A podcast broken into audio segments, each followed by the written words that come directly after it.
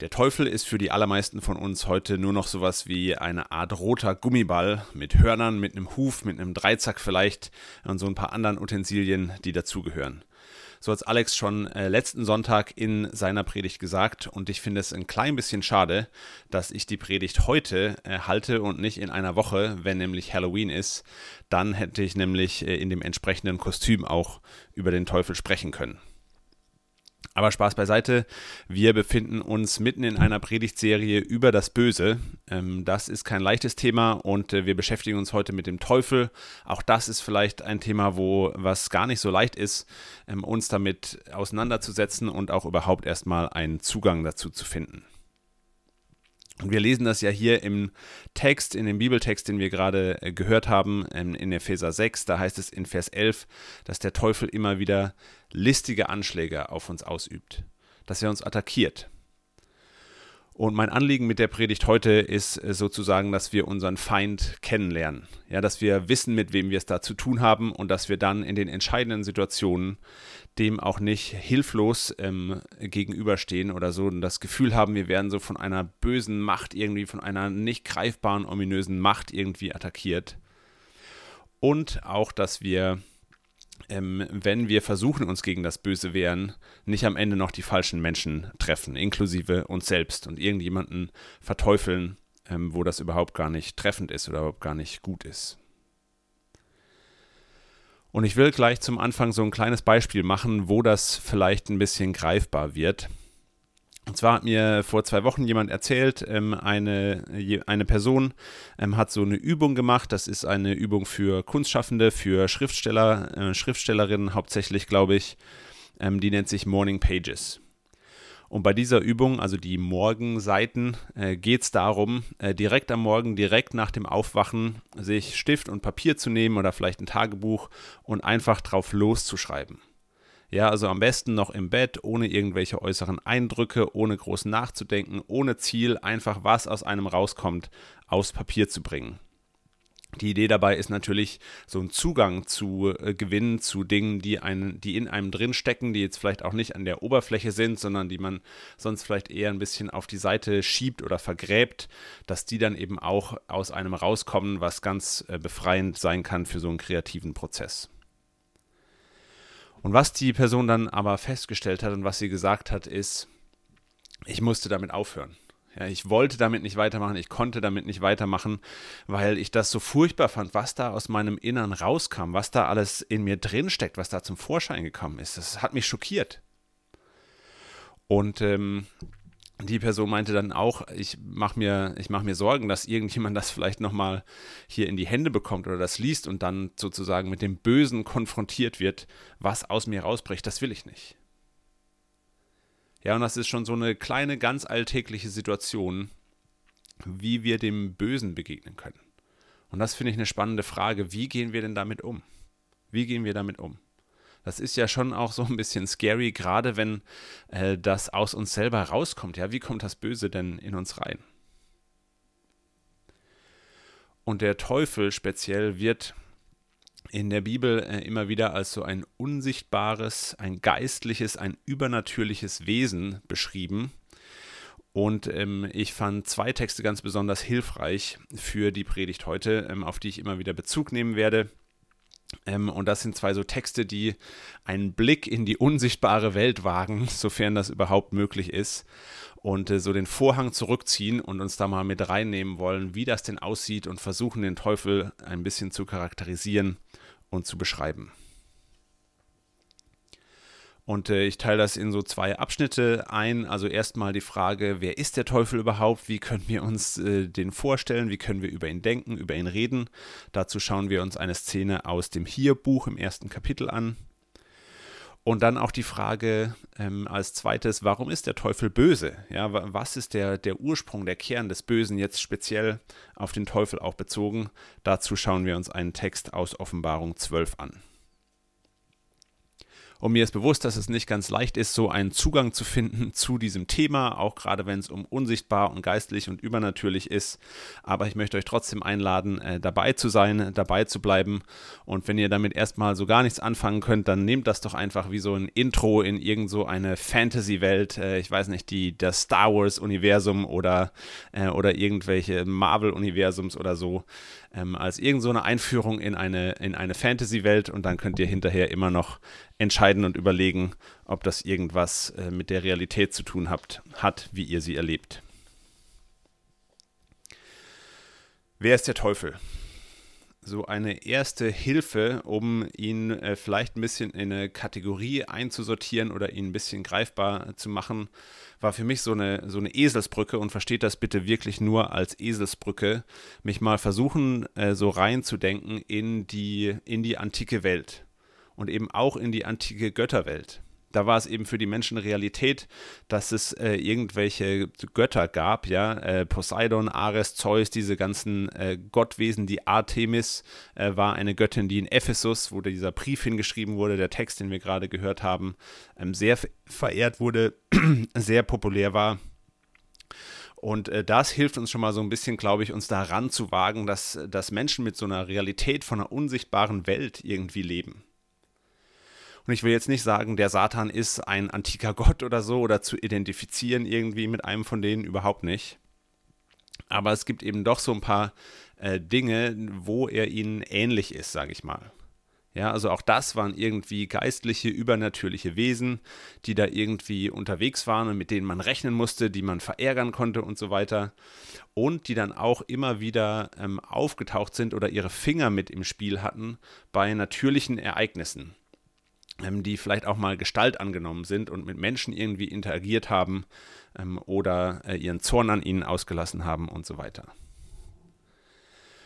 Und ich will jetzt auch nicht sagen, dass äh, die, die Juden oder die, die ersten Christen an diese Götter geglaubt hätten, äh, haben sie nicht. Ähm, aber für sie war das genauso eine Realität, das lesen wir hier in Vers 12 in unserem Text, dass es irgendwelche Mächte, Gewalten, Autoritäten gab, äh, die geistlich waren und mit denen sie sich auseinanderzusetzen hatten, mit denen es äh, eine Art Kampf, eine Auseinandersetzung gab. Und der ganz entscheidende Unterschied, äh, den ich hier gleich mal rausstellen will, im christlich-jüdischen Denken ist, dass es jetzt aber zusätzlich zu dieser Geisterwelt, zu diesen ganzen übernatürlichen Mächten, die da rumschwirren und die es irgendwie gibt, dass es den einen Gott gibt, ja, den allmächtigen Schöpfer des Himmels und der Erde, der über dem allen thront und äh, der derjenige ist, der alles gemacht hat, was im Himmel, was in der geistlichen Welt und was auf der Erde, was in der materiellen Welt ist, der das alles gemacht hat und das alles in seiner Hand hält. Und das ist dann auch die Szene, das Bild, das uns begegnet, wenn wir jetzt einsteigen in unseren ersten Text im, im Hiob Kapitel 1. Da wird uns so eine Szene vor Augen gemalt äh, von einem himmlischen Thronsaal. Ja, also das äh, ist so die Vorstellung von einem altertümlichen äh, Thronsaal mit einem König, der auf seinem Thron sitzt und um ihn herum hat er so seine Ratgeber, sein Gefolge versammelt und jetzt eben ein himmlischer Thronsaal. Gott sitzt auf dem Thron und um ihn herum hat er eben auch sein Gefolge, seine Ratgeber und so weiter. Und jetzt taucht als Teil dieses himmlischen Rates, als Teil dieser himmlischen Herrscher, wie sie manchmal auch bezeichnet wird, äh, der Satan auf. Der Satan. Äh, so wird er hier genannt. Satan ist der hebräische Titel äh, für den Teufel. Äh, es ist ein Titel, es ist kein Eigenname, ja, wird hier auch mit Artikel gebraucht, der Satan. Und äh, die Bedeutung dieses Titels ist, äh, dass er der Widersacher, der Feind ist. Das ist also schon mal so eine erste Bezeichnung für den Teufel, die wir hier finden. Und er tritt jetzt eben auch als Feind von Hiob auf.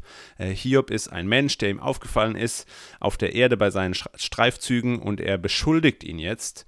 Er klagt ihn vor Gott an und sagt, na der ist ja nur so gottesfürchtig, der ist ja nur so fromm, der hält ja nur zu dir, Gott, weil du ihn beschützt, weil du ihm ein gutes Leben schenkst, weil er glücklich sein darf, weil er Reichtum hat.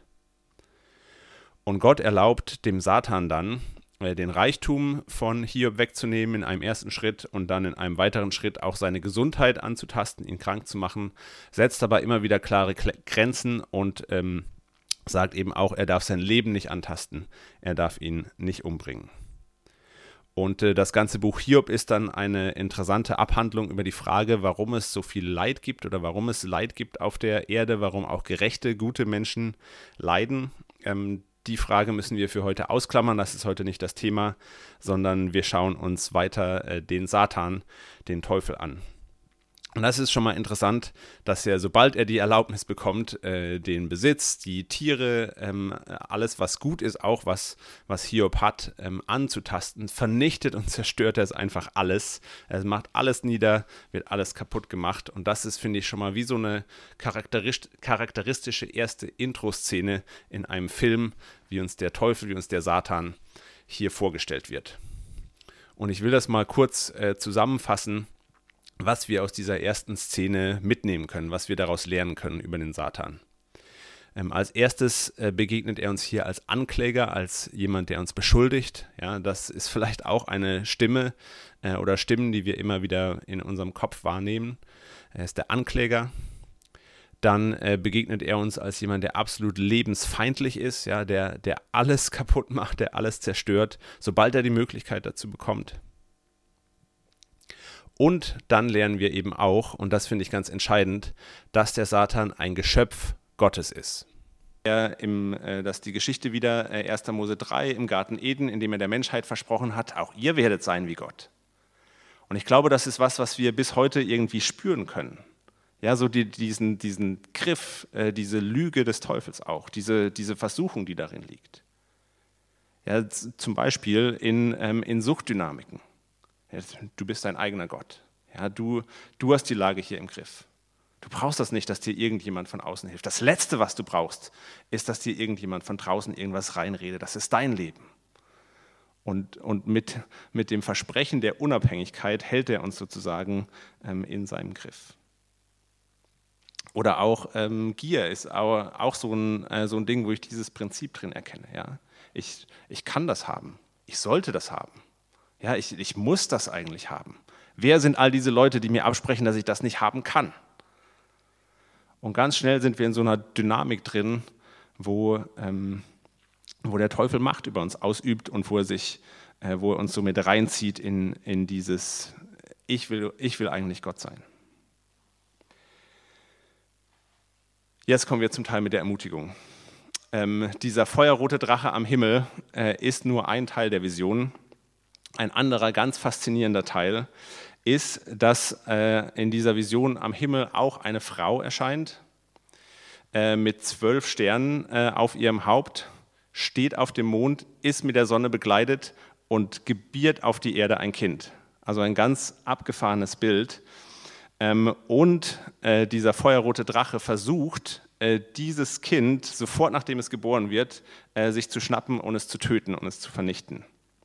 Das gelingt ihm aber nicht, sondern dieses Kind wird äh, direkt vor ihm entrückt und ähm, an die rechte Seite Gottes äh, im, im, Himmel gesetzt und äh, wird dort als Hirte der Völker, ähm, als Herrscher über die Welt tatsächlich dann eingesetzt.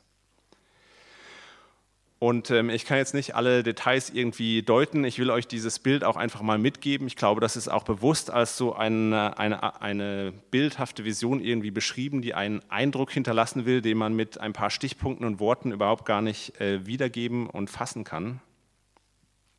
Aber äh, mal ganz grob, äh, diese Frau äh, kann man verstehen als äh, das Volk Gottes, als Israel, als Maria tatsächlich auch. Ähm, und später dann äh, auch als die, äh, als die Kirche. Das Kind, das geboren wird, wird ziemlich eindeutig, äh, wird sehr eindeutig ähm, als Jesus identifiziert. Und äh, wir haben sozusagen in diesem, das Kind wird geboren und äh, dann in den Himmel erhöht, so eine ganz, ganz komprimierte Kurzfassung äh, der Geschichte des Lebens von Jesus. Ja? Also der ganze Teil mit, dass er nach seiner Geburt dann noch gelebt hat, Menschen geheilt hat, gestorben ist, auferstanden ist und so weiter, der wird hier sozusagen ausgeklammert, sondern ist direkt geboren und zack, oben in den, in den Himmel eingesetzt. Und ich glaube, warum das hier so verkürzt wird oder auch verkürzt werden kann, ist, dass der Punkt ist, dass Jesus hier den umgekehrten Weg des, des Drachens, des Teufels sozusagen geht. Ja, so der, äh, der Teufel will unbedingt Gott sein. Er will sich selber erhöhen. Er kommt nicht damit klar, dass er nicht Gott ist. Jesus hält nicht daran fest, dass er eigentlich Gott ist, dass er im Himmel ist, dass er alle Macht hat, sondern er erniedrigt sich selber, er entäußert sich selber ähm, und kommt runter auf die Erde. Und wird dann, Jesus wird dann äh, erhöht in den Himmel, während äh, der Teufel, der eigenmächtig sozusagen rebelliert hat, äh, auf die Erde geworfen wird ähm, und verbannt wird aus dem Himmel. Das ist auch ein, ein ganz zentrales äh, Wort dort. Er wird rausgeworfen aus dem Himmel, er ist nicht mehr da. Und die Ermutigung, die gute Nachricht, die darin für uns liegt, ist, dass in all unserem Kämpfen, in all dem, wo wir vielleicht mit dem Bösen, mit dem Teufel äh, konfrontiert sind, dass es einen Menschen gibt, der uns den Weg gezeigt hat, wie man das Böse besiegen kann, wie man den Teufel besiegen kann, der ihn, der ihn besiegt hat. Und äh, dass es einen Gott gibt, Jesus, der gleichzeitig Mensch und Gott war, dass es einen Gott gibt, der uns nicht nur den Weg irgendwie vorgezeigt hat, damit wir den jetzt nachahmen können, sondern der uns auch die Kraft gibt dazu, der uns auch befähigt dazu. So wie diese Vision dargestellt wird und wie sie erzählt ist, ist die Geburt dieses Kindes auf der Erde, dass der Drache nicht erwischt, dass der Teufel nicht erwischt, ist das der Auslöser für seinen Niedergang. Ist das der Auslöser für, seinen, für seine Niederlage. Und ich glaube, dass, äh, dass, der, dass der Glaube, dass Gott uns ausrüsten kann, im Vertrauen auf Jesus immer wieder loszulassen, Hilfe zu suchen, Hilfe anzunehmen, andere Menschen ein wirkliches Gegenüber sein zu lassen und sie nicht einfach nur kontrollieren zu wollen oder für, für die Erfüllung unserer Sehnsüchte zu missbrauchen, sie als gleichwertig zu sehen. Ich glaube, dass er, dass er uns ähm, dazu befähigen kann zu sagen, es ist eine wunderbare Welt, aber ich brauche ich brauch diese Dinge äh, gar nicht alle. Ich, ich kann die auch loslassen, ich kann die weggeben, ich kann großzügig sein mit einem freudigen Herzen. Ich glaube, dass wir genau da ausgerüstet werden, von Gott im Glauben, immer wieder der, der Macht des Teufels entgegenzutreten und sie zu äh, brechen. Und das ist der, wie das genau passiert, wie das genau passiert, ist das, womit wir uns in den kommenden Wochen äh, beschäftigen wollen wo wir dann nochmal genauer eingehen äh, auf diesen Text und auf diese symbolische Waffenrüstung, womit äh, wir ausgestattet werden, wie genau wir äh, dem Bösen ähm, entgegentreten können. Und ich will ähm, abschließend noch ein, ein kleines äh, Bild weitergeben, ähm, was ich auch sehr hilfreich fand, um einfach unsere jetzige Situation, sage ich mal, in diesem ganzen kosmischen äh, Weltbild und Denken ähm, richtig einzusortieren. Dieses ganze Thema, das Böse, der Teufel auch, ähm, muss ich auch zugeben, ist mir nicht leicht gefallen, mich da reinzudenken, mich damit auseinanderzusetzen. Ähm, ist nicht so einfach. Und äh, auch hier äh, im Text, im Epheserbrief, wird ja ähm, als Metapher, als Bild äh, der Kampf gebraucht. Ja? Und da sind wir eben schnell dabei, dass das alles schwer ist, dass das Leben ein Kampf ist. Und äh, mir ist das wichtig, das abschließend ähm, nochmal einzuordnen. Und äh, Folgendes hat mir dabei geholfen. Ich bin schon äh, lange Fan und habe sie schon lange gesehen, die der Herr der Ringe Filme, äh, habe aber bis vor kurzem noch nie die Bücher gelesen. Und äh, Herr der Ringe, wer es nicht kennt, da ist die Macht des Bösen, das ist so eine Fantasy-Geschichte, ähm, ist die Macht des Bösen an einen Ring gebunden, der dann äh, vernichtet werden muss und damit wird äh, die Macht äh, des Bösen gebrochen und ausgerechnet von Hobbits, die so halb so groß sind wie alle anderen Menschen und nicht so sehr beachtet sind, ausgerechnet diejenigen sind dann das, äh, die das schaffen. Und ähm, ich fand das beeindruckend, wie sehr die Filme sich tatsächlich an den Büchern orientieren. Ähm, guter Job in meinen Augen. Aber es gibt doch einen entscheidenden äh, oder es gibt einen Unterschied äh, dann doch in den Büchern am Ende. Und zwar nachdem der Ring eigentlich schon vernichtet ist, die große Schlacht äh, ist eigentlich schon geschlagen, äh, das Böse ist eigentlich schon besiegt, äh, kommen diese vier Hobbits, die da so eine Hauptfiguren in dieser Geschichte sind, kommen zurück in ihr geliebtes, äh, schönes, beschauliches Auenland und äh, finden dann heraus, äh, dass dort äh, ein böser Zauberer, Saruman, der eigentlich auch schon besiegt ist, entmachtet ist, überhaupt gar nicht mehr die Kraft hat, die er vorher hatte, dass der aber trotzdem ähm, in, ihr, in ihre Heimat sozusagen eingedrungen ist ähm, und dort alles zerstört hat, ja, ihre ganzen schönen Gärten, die sie so lieben und so ist alles, ähm, ist, ist alles zerstört und der da ganz viel Unheil angerichtet hat. Und äh, das funktioniert auch tatsächlich, ähm, obwohl dieser Zauberer, wie gesagt, nicht mehr so mächtig ist, funktioniert das tatsächlich, dass der die irgendwie in seinen Griff bekommt, dass er auch so totalitäre Systeme irgendwie aufbaut mit äh, Hobbits, die dann als Sheriffs eingesetzt werden und irgendwie zwei Federn bekommen, damit sie sich wichtig fühlen können und so. Ähm, und er hat, äh, er hat den Laden da eigentlich im Griff, bis eben diese vier Hobbits ankommen, die ganz andere Schlachten geschlagen haben und die äh, den Kampf gegen das Böse auf einer, auf einer ganz anderen Ebene irgendwie äh, durchlebt haben und die dadurch auch ausgerüstet sind, ja, die kommen bewaffnet äh, da auch wieder zurück und die auch ein ganz anderes Selbstverständnis haben ähm, und äh, da reingehen. Und es ist trotzdem dann am Ende noch ein Kampf, aber es ist eigentlich für diese vier äh, Hobbits, die da zurückkehren, zurückkehren ähm, lächerlich und nichts, womit sie nicht fertig werden könnten, was äh, das Böse da noch in ihrer Heimat angerichtet hat. Und ich finde das sehr hilfreich, denn äh, manchmal, wenn ich äh, müde und niedergeschlagen bin und hungrig, dann habe ich den Eindruck, die ganze Last der Welt liegt auf mir und ich muss jetzt äh, wie Frodo der Hobbit den Ring des Bösen mit unendlichem Gewicht in diesen Feuerberg noch irgendwie tragen und das ganze Leid der Welt liegt auf mir.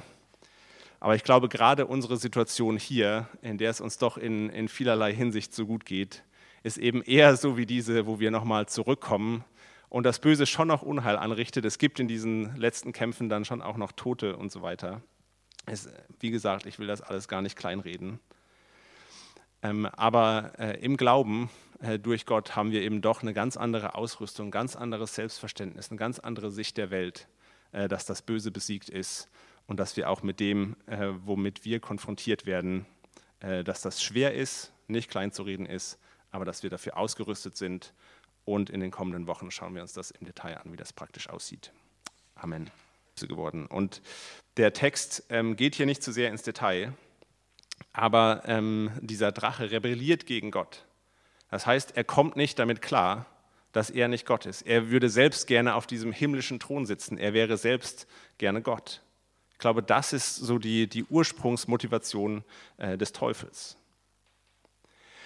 Und das ist auch, ähm, wir haben jetzt keine Zeit, äh, auf diese Geschichte auch noch im Detail einzugehen, aber ich glaube, das ist auch, wie, äh, wie der Teufel uns sozusagen mit reingezogen hat ähm, in seine Rebellion, ähm, indem er, im, äh, das die Geschichte wieder, 1. Mose 3 im Garten Eden, indem er der Menschheit versprochen hat, auch ihr werdet sein wie Gott.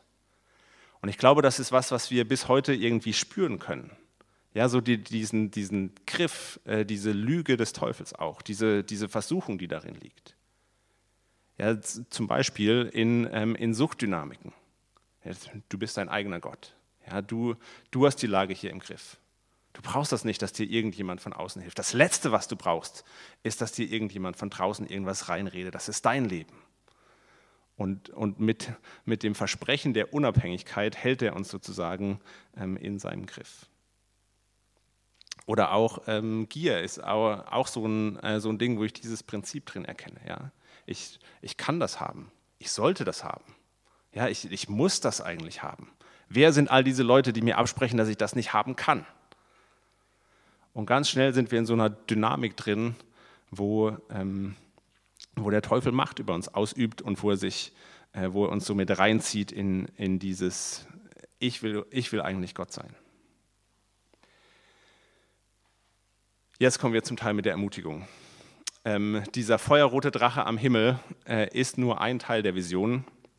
Ein anderer ganz faszinierender Teil ist, dass äh, in dieser Vision am Himmel auch eine Frau erscheint äh, mit zwölf Sternen äh, auf ihrem Haupt, steht auf dem Mond, ist mit der Sonne begleitet und gebiert auf die Erde ein Kind.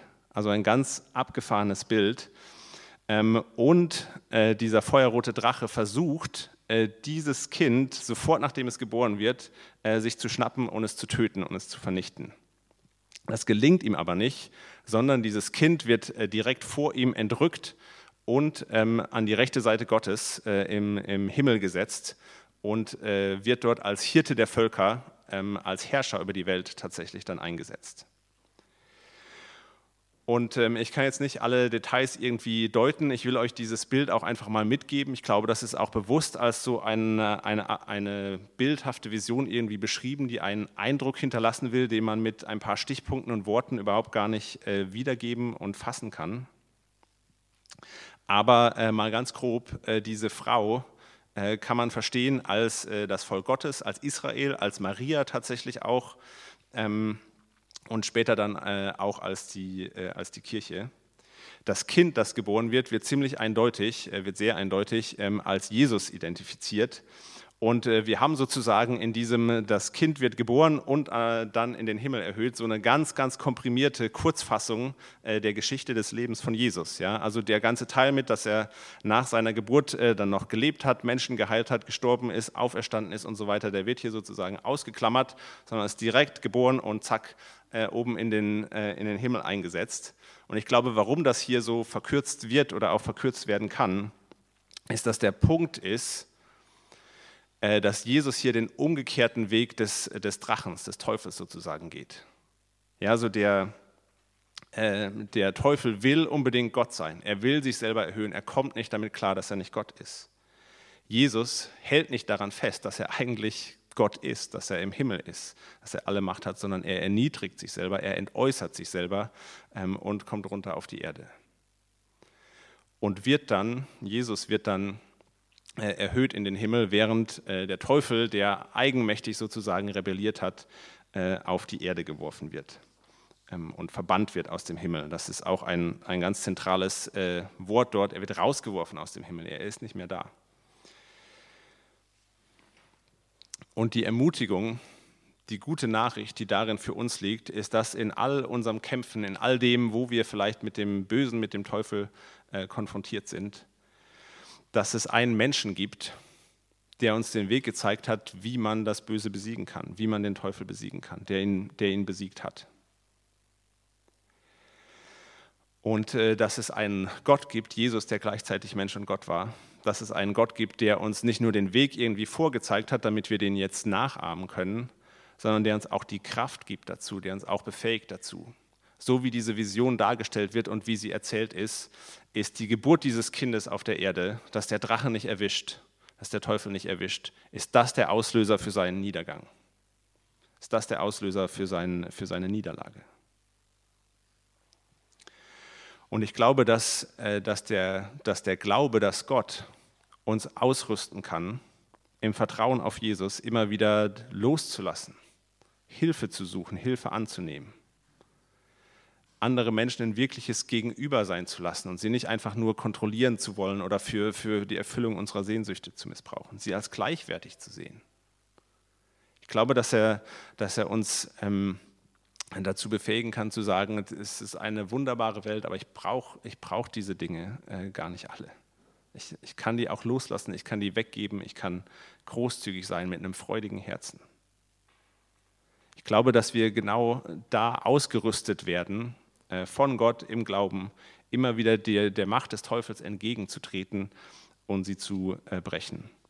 Und das ist der, wie das genau passiert, wie das genau passiert, ist das, womit wir uns in den kommenden Wochen äh, beschäftigen wollen, wo wir dann nochmal genauer eingehen auf diesen Text und auf diese symbolische Waffenrüstung, womit wir ausgestattet werden, wie genau wir dem Bösen ähm, entgegentreten können.